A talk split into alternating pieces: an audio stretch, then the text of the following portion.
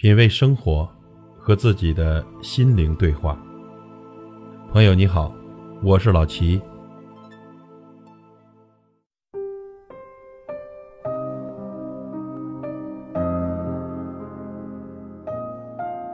多少人在异地工作，忍受着孤独寂寞，下雨没人送伞，开心没人可以分享，难过的时候更是没人可以倾诉。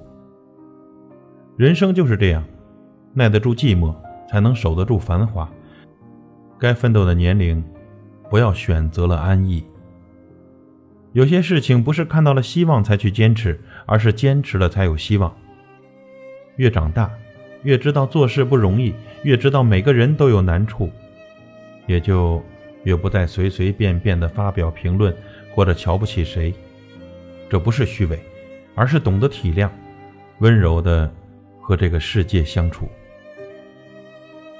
有些时候，很多东西就掌握在自己手中，比如快乐，你不快乐，谁会同情你的悲伤呢？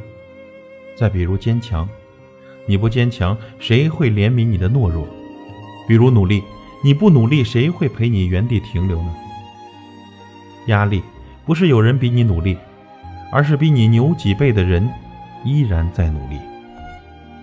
工作遇到挫折，你退缩说难；生活遇到困难，你抱怨说苦，总怨天尤人，唉声叹气，不过是成全别人的成就，悲观了自己的路。